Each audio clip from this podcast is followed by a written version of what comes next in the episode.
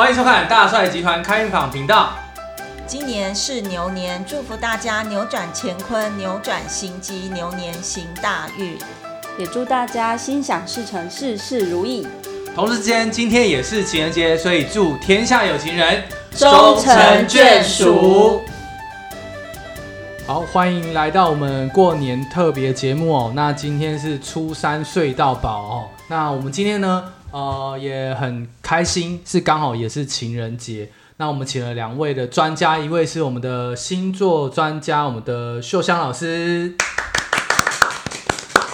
好，跟大家问个好吧。嗯，大家好，今天是初三，也是情人节，那祝福大家情人节快乐，新年快乐。耶！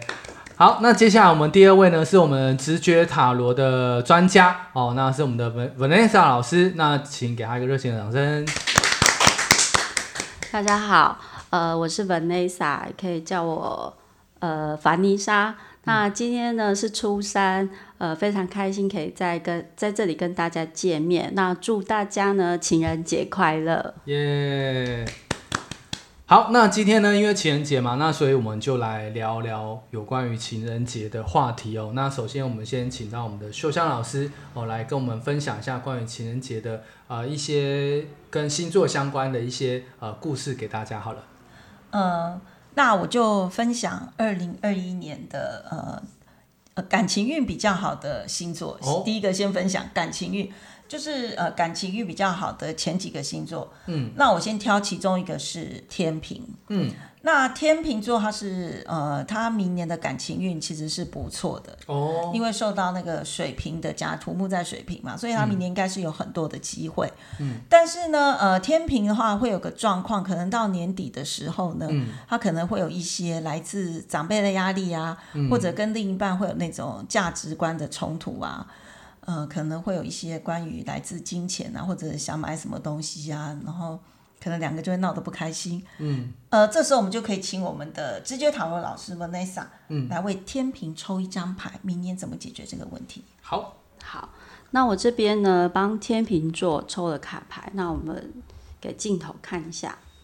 那我们这副是大天使神谕卡，那我们抽到的是副组这张卡牌。那天使卡牌呢，来告诉天秤座呢，就是说，呃，关于在这个部分会比较，呃，两方会比较有各自的想法。嗯，那在金钱上价值观会比较有冲突。嗯，对，所以可能要多注重就是彼此的沟通。那如果没有沟通好的话，比较容易会有造成金钱上的损失。嗯，对，所以这一部分的话，可能就是要提醒一下天秤座。了解。对。然后我要介绍第二个，呃，就是比较吉凶相伴的桃花运吉凶相伴是狮子座。狮子座会有个状况，就是明年机会很多，但是好的坏的可能都有。那狮子是一个很冲动、很热情的星座，他有可能看到对象就扑上去了，不顾一切的扑上去。那没关系，这个时候我们来请 Vanessa 老师帮我们，天使要给狮子座的建议是什么？当他扑上去的时候，好，那天使呢要给狮子座的建议，我们抽到的是这一张，拿回他原本的力量。嗯，好，那天天使要提醒狮子座，就是其实狮子本来就是很有威严。而且狮子其实他不做任何的事情，待在那个地方，他就很有他的魅力。其实他只要做他自己该做的事情就可以了，展现他自己的魅力就可以了，独特的魅力就可以了。嗯，然后再的话介绍是呃，就是比较倒数三名的其中一个，我我我提的是特别提金牛，因为金牛是比较。钻牛角尖的星座，倒数第三名吗？不是倒数三名的其中一个。哦，是金牛，桃花运最不好的倒数三名，其中对对对，呃，其中一名啦。哦，其中一名。是金牛。那我为什么特别提金牛？因为金牛比较容易钻牛角尖，还有明年金牛可能遇到感情比较，呃，遇到喜欢的人表白可能不容易成功，或者说他跟伴侣容易因为一些事情焦灼在那里，嗯，可能因为想法意见不同啊，然后就关系荡到谷底。那没关系，我们一样可以请 Vanessa 老师透过大天使牌卡来给予我们金牛座的建议。好，那天使卡牌呢，抽到的是这一张超感应力。那它主要是在告诉金牛座呢，其实呢，呃，他可能要把焦点放在他自己原本兴趣的事情上。好，那其实只要做这件事就可以了。那钻牛角尖对他来讲，其实是最不好的。那你叫他不要钻牛角尖，其实是蛮难的。嗯，没错。对，因为他就是一只金牛，所以呢，把焦点转移到自己的兴趣上，是最呃告诉他最快的方法，最直接的方法。了解，了解。嗯，这个感觉是一个蛮不错的方式哦。对对，因为因为金牛比较固执，还不如先暂时把感情放一边，先做自己的事情，不然他会一直钻下去。对。反而做自己有兴趣的事情，搞不好也会有更好的发展。对对对，就是比较不容易把心思都放在哎怎么办呢？要跟对纠结在，今年会很容易纠结在在他想要解决的事情上。他越纠结越没办法解决，因为他会一直钻进他的牛角尖去。嗯嗯嗯，了解了解。嗯嗯，那像秀香老师一开始是怎么接触到星座呢？呃，我一开始其实我接触星座很久，是因为我非常喜欢星星。哦。我非常喜欢，我从小就非常喜欢天文，喜欢星星。那呃，其实在我学很多，在其实我最早最早是接触东方的命理。哦。那诶，东方命理我最早是，我也是接触紫薇。那我吸紫薇吸引我的是因为里面有很多古天文的星官名。哦。后来是因缘际会遇到我的占星老师。嗯。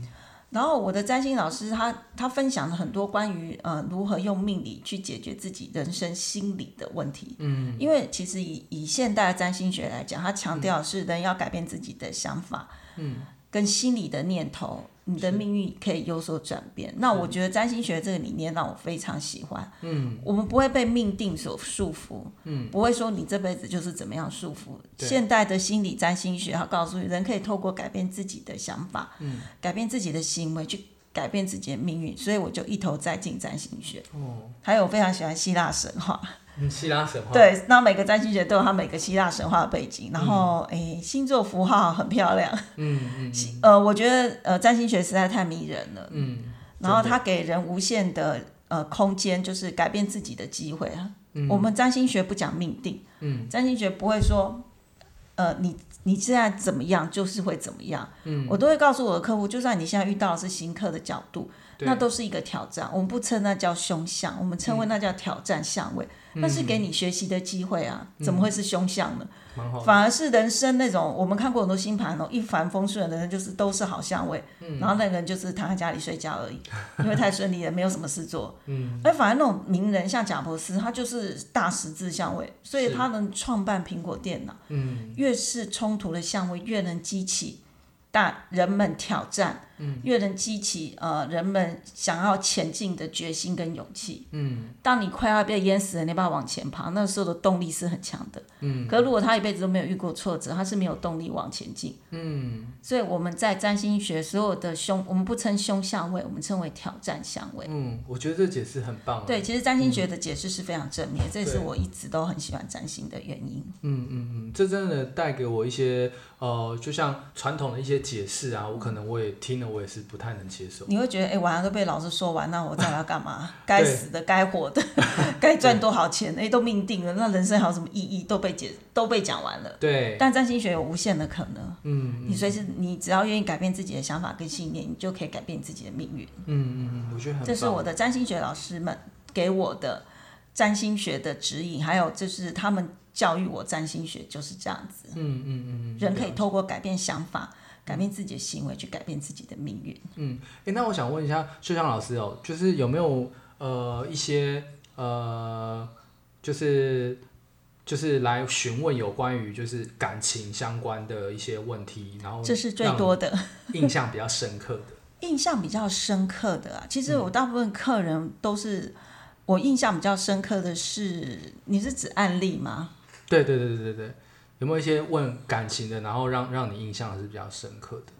我印象比较深刻，其实是我一个客人，她那时候跟她男朋友非常的相爱，是，呃，但是很遗憾是她男朋友在现实的生活并没有办法给她满足，嗯，她最后就，但我她跟我聊很久了，是。然后我透过星盘，其实也给他很多的建议，嗯，但是最后决定权在他，嗯，我会跟他讲说，嗯，这个男朋友的确跟你心灵相通，是，但是在实际面他没办法给你帮助，嗯，当现实，呃，当现实跟理想没办法配合的时候，其实你们再来路会很辛苦。就等于经济跟面包没办法兼顾。哦，了解。他想要走的路，你的另一半没办法往前进的时候，那该怎么办？那我的，我跟他讲说，他告诉我他爱男朋友，可是他在现实没有办法配合他。是。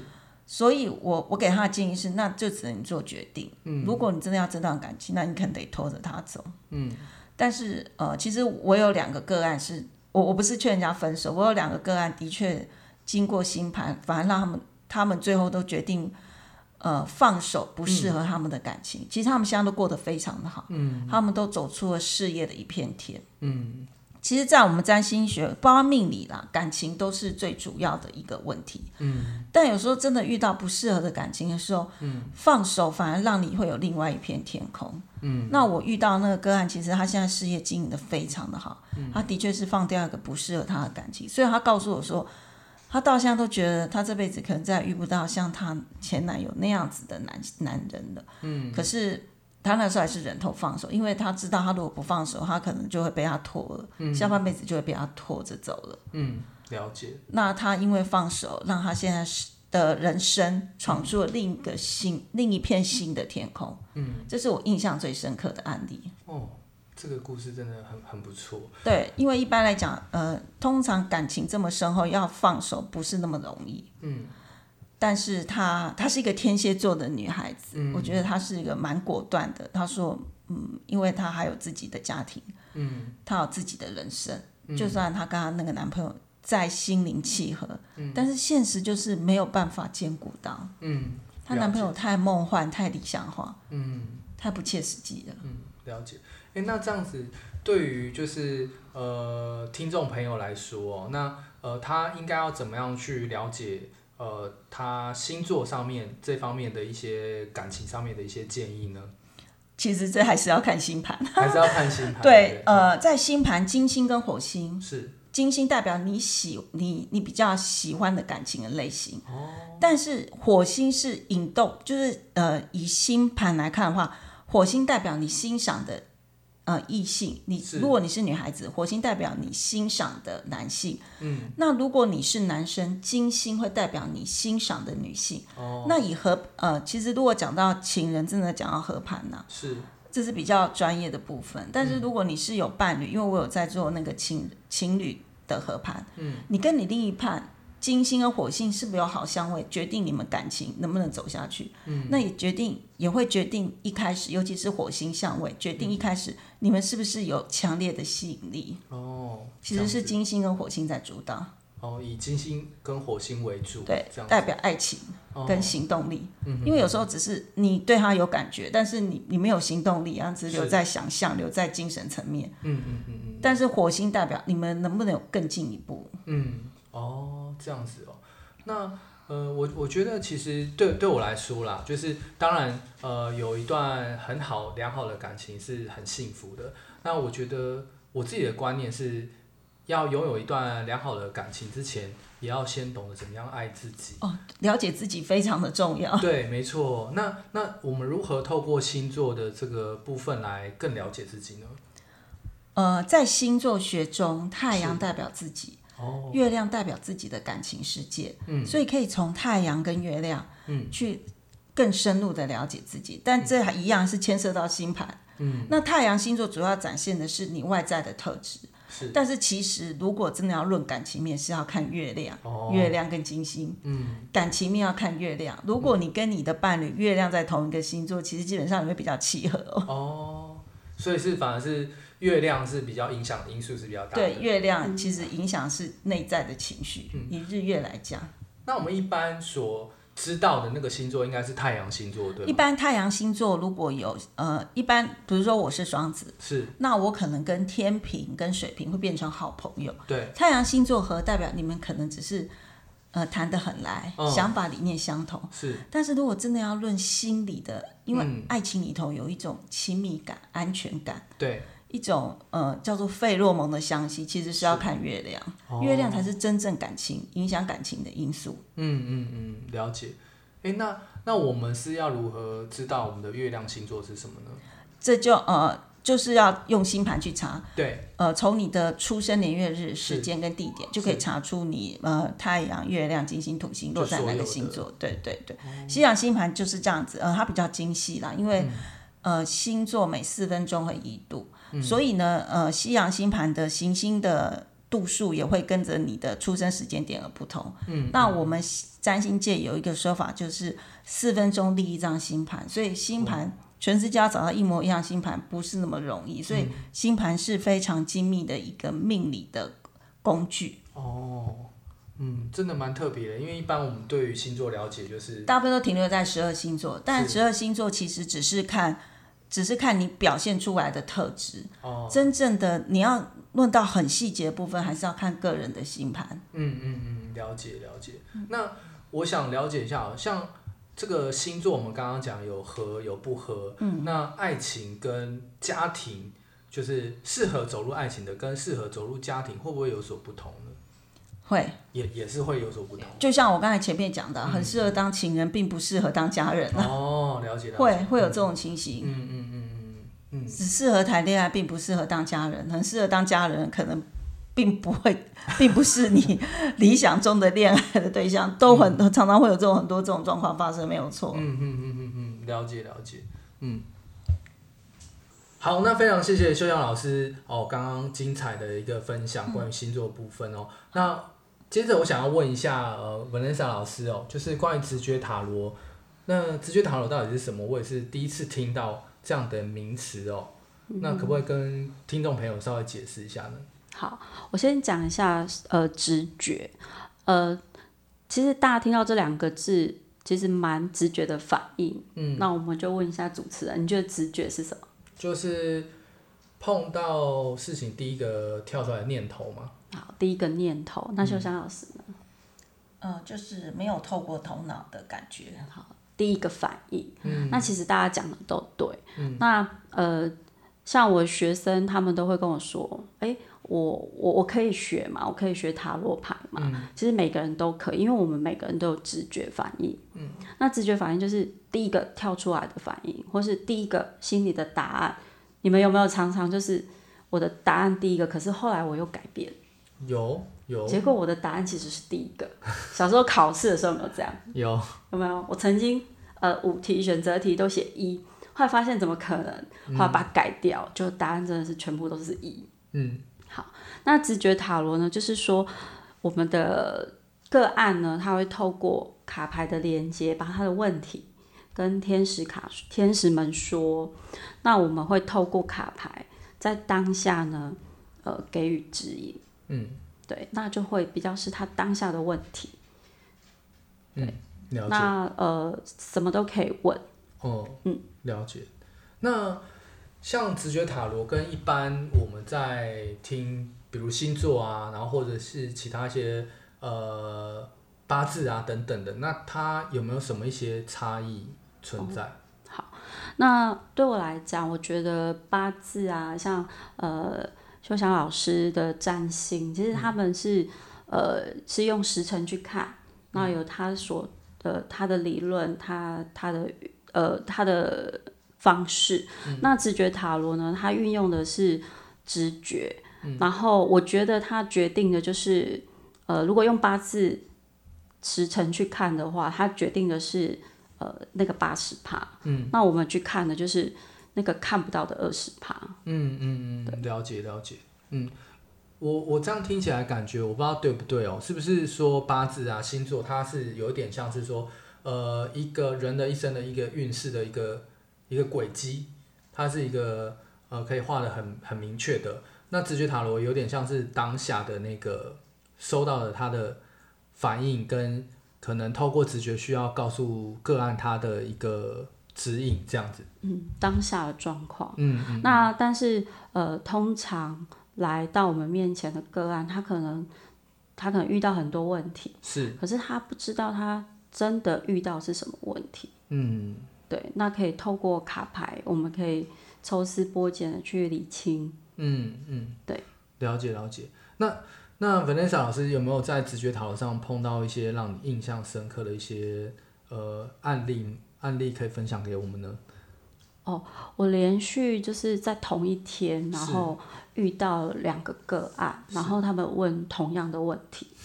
这么巧？对，那他们问的是一开始他们都觉得是他们的工作事业卡关，嗯，然后他们都先问的第一个问题就是关于他们的工作要不要换，结果呢，当我解完之后，他们又问了第二个问题，是跟感情有关的，就他们会抽到同样的卡牌，嗯，对，那当时我就会把。呃，这其实都是有关联，我就会把事业抽到的跟感情抽到的放在一起，再帮他们解。那其实这个整个状态是有关联的。那其实，在事业的时候可以看到，呃，有的人他可能在遇到感情问题，他不敢直接的表达，对，不敢直接的问。哦，但我有遇过，就是在事业在问事业的时候，发现是他感情卡关。嗯，没错。对，那这两组客人也。同样的抽到相同的卡牌，嗯，对，哦，就是那一对那一天，我觉得还蛮蛮特别这样子，嗯嗯，真的不错，谢谢 Vanessa 老师的分享哦。那呃，我们上半段的节目呢，就到这边哦，告一个段落。那我们下接下来的呃段落呢，我们会跟大家分享一些关于哦。台湾运势的部分，哦，那我们会呃为台湾运势抽一些卡牌，这样子。好，那我们等一下回来。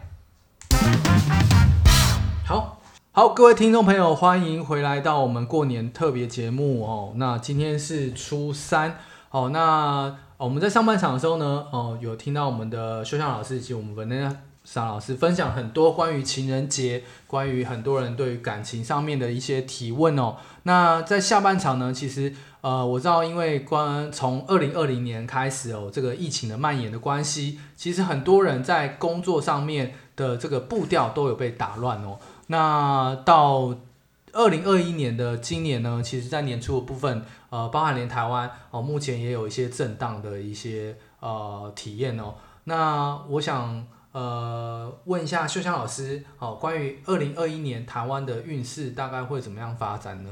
呃，先。呃，我想现在大家在 YouTube 蛮红的，就是那个印印度男孩阿南德讲的，对，没错。呃，土星木星合相水平，如果大家有对占星啊，或者对那个 YouTube 那种预言有兴趣，应该会常听听到那个印度男童在讲哦，土星木星合相水平会怎样怎样怎样。那我先从我们中国古书讲哦，就是太史公的太史公的司马司马迁的《史记天天官书》，他有讲，嗯，土星与与呃，就是木星与土合为内乱机，主主物用战败。他这个意思就是说，土星跟木星如果合相的话，那一年容易发生内乱饥荒，所以那一年千万不要主动去引动战争。然后在班固的《汉书天文志》也说，凡五星岁与正合为内乱。那我为什么举古书，就是要告诉大家，这就是中国古天文嘛，他会去记载。就是那个青天剑，它会记载什么星跟什么星在一起的时候，嗯，那你会发生什么事？是，那就是这一两年刚好土星跟木星去年合相在摩羯，今年又一起走到水平，这两年其实就是土星跟木星合相在水平，然后也包括这波疫情，其实还蛮符合古书所说的，嗯，内乱饥荒，嗯，然后二月十号就是最近的星象学又在讲六星连珠。太阳、月亮、水星、木星、金星、土星，全部会和六星连珠在水平。在古书也有写，在古书就是《史记·天官书》写五星合视为一星，有德受庆，改立人言有四方，子孙繁昌，无德受殃若亡。这是文言文，意思是说有德的人才能在这个社会生存。嗯，所以很多人说哦，六星连珠、五星连珠会发生什么事情？其实它是考，那是老天爷在考验。我们人类的德性啊，在考验你怎么对待大环境，大环境就怎么反扑你啊。他不是说你，就是这是有需要我们休养生息的、休养生息的一个时候，在回归自己的内心世界，需要我们去。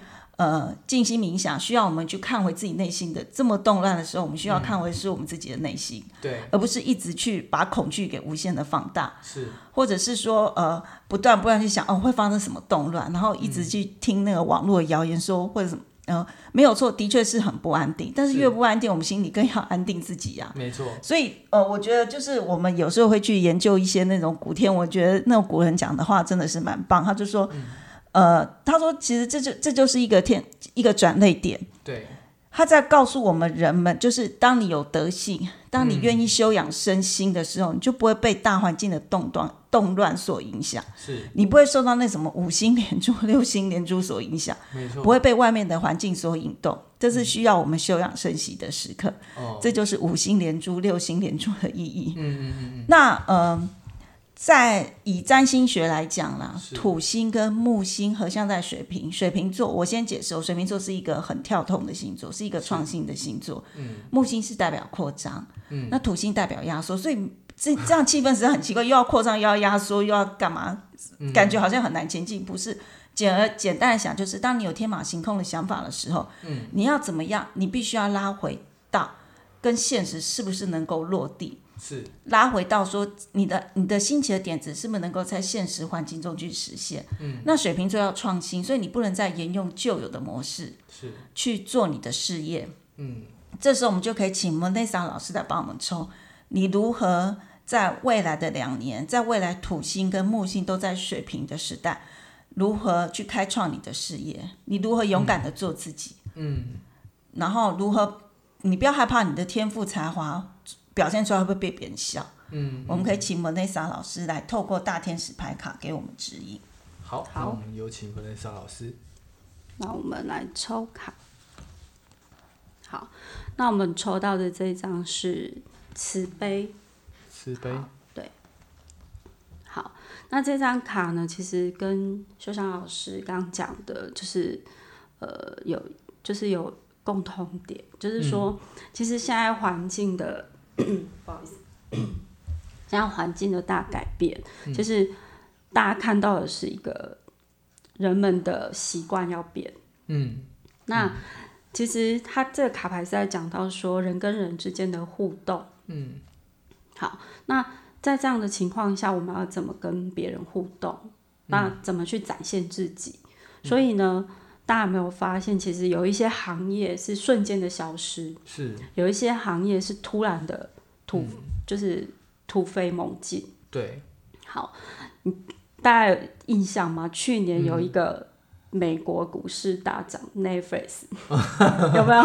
对，是不是？然后包括电动车，嗯就是哦，好像我朋友说他做 notebook 的镜头，哦，忙死了。嗯哼哼，对，那像像有一些公司本来没有 notebook，因为要在家上班，所以其实有一些产业是突飞猛进的。没错没错，好那在快速变动的情况，其实呃，整个大环境本来科技产品有一些是没有发展这么快的，嗯可是现在是突然的，所以大家都要跟上这个脚步。嗯，那如果你速度不够快，嗯，那你就跟不上，那你就会自然的被淘汰掉。对，好，那过去我们呃人跟人之间、企业跟企业之间，其实是要有一些互动。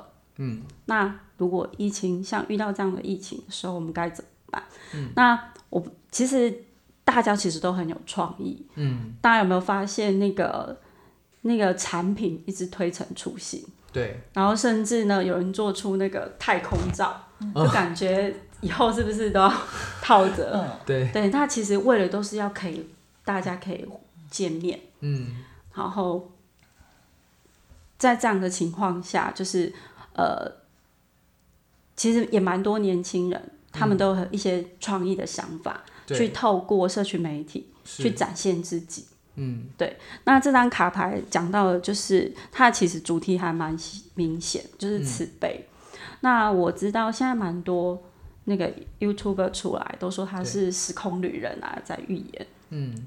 那我也有注意一下这个相关讯息，他们都有讲到一个共通点，就是某一些讲到很准的，他们有讲到一个共通点，其实这样的环境在变动，某一些、呃不仅是一些行业会消失，有些行业会新兴的跑出来，那其实我们人的能力也在改变。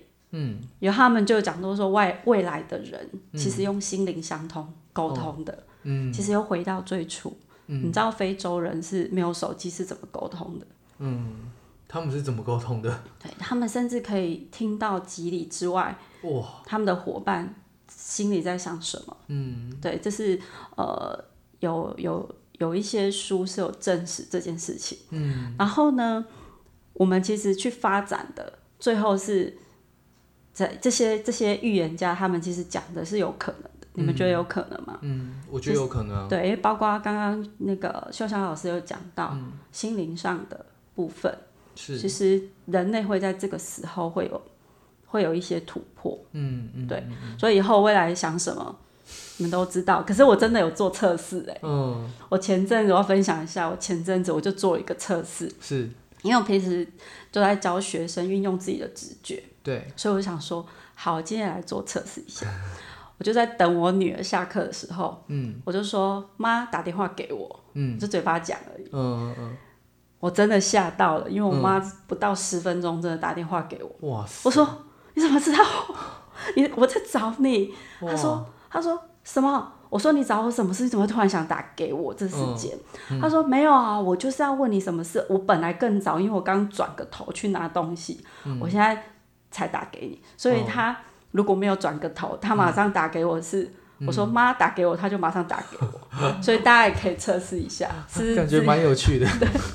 就是我那一天测试，我就觉得还蛮好玩的，嗯，大家可以玩玩看，嗯对啊。但我但是我真的觉得这是未来有可能的，嗯嗯嗯嗯，就了解是。对我觉得好像是因为也碰到这样的一个危机，然后对让我们重新去发发现、发掘我们自己的一些潜能。毕竟，其实我们在刚一开始出生的时候，像婴儿啊，他其实也没有语言能力。对，那我们也是可以去，呃，那时候又是真的很考验我们去如何去感应每一个人的一些情绪啊、感受啊，然后以及他需要什么。哦，我觉得这倒是蛮有趣的一件事情。我没有从这样的一个心灵感应的一个角度来想过这件事情。或许就像文恩莎老师讲的一样，危机它其实也是一个转机。哦，那它可能会引领我们科技的呃发展方向不一样，但同时间也有可能是回归到我们人类最原始的一些本能。对我们可能太习惯用呃，就是呃，就是比如说通讯软体，可能慢慢慢慢我们会有一个机会，能够让我们重新找回到我们的一些能力。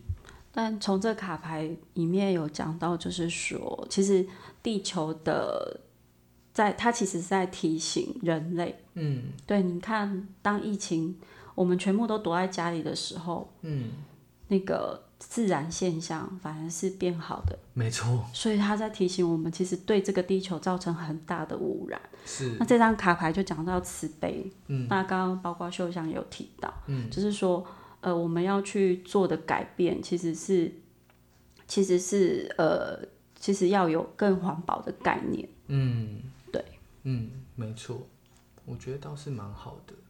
好，那接下来呢，我想要邀请呃秀秀老师跟文恩莎老师哦，就是来介绍一下我们这个桌面的摆盘的水果有没有什么含义，这样子。哦，好，那我先讲一下，就是草莓好了。对那他们有发现，那个情人节的时候，嗯，便利商店会多了一个专专题的柜子，在专柜专柜会在介绍什么？介绍草莓吗？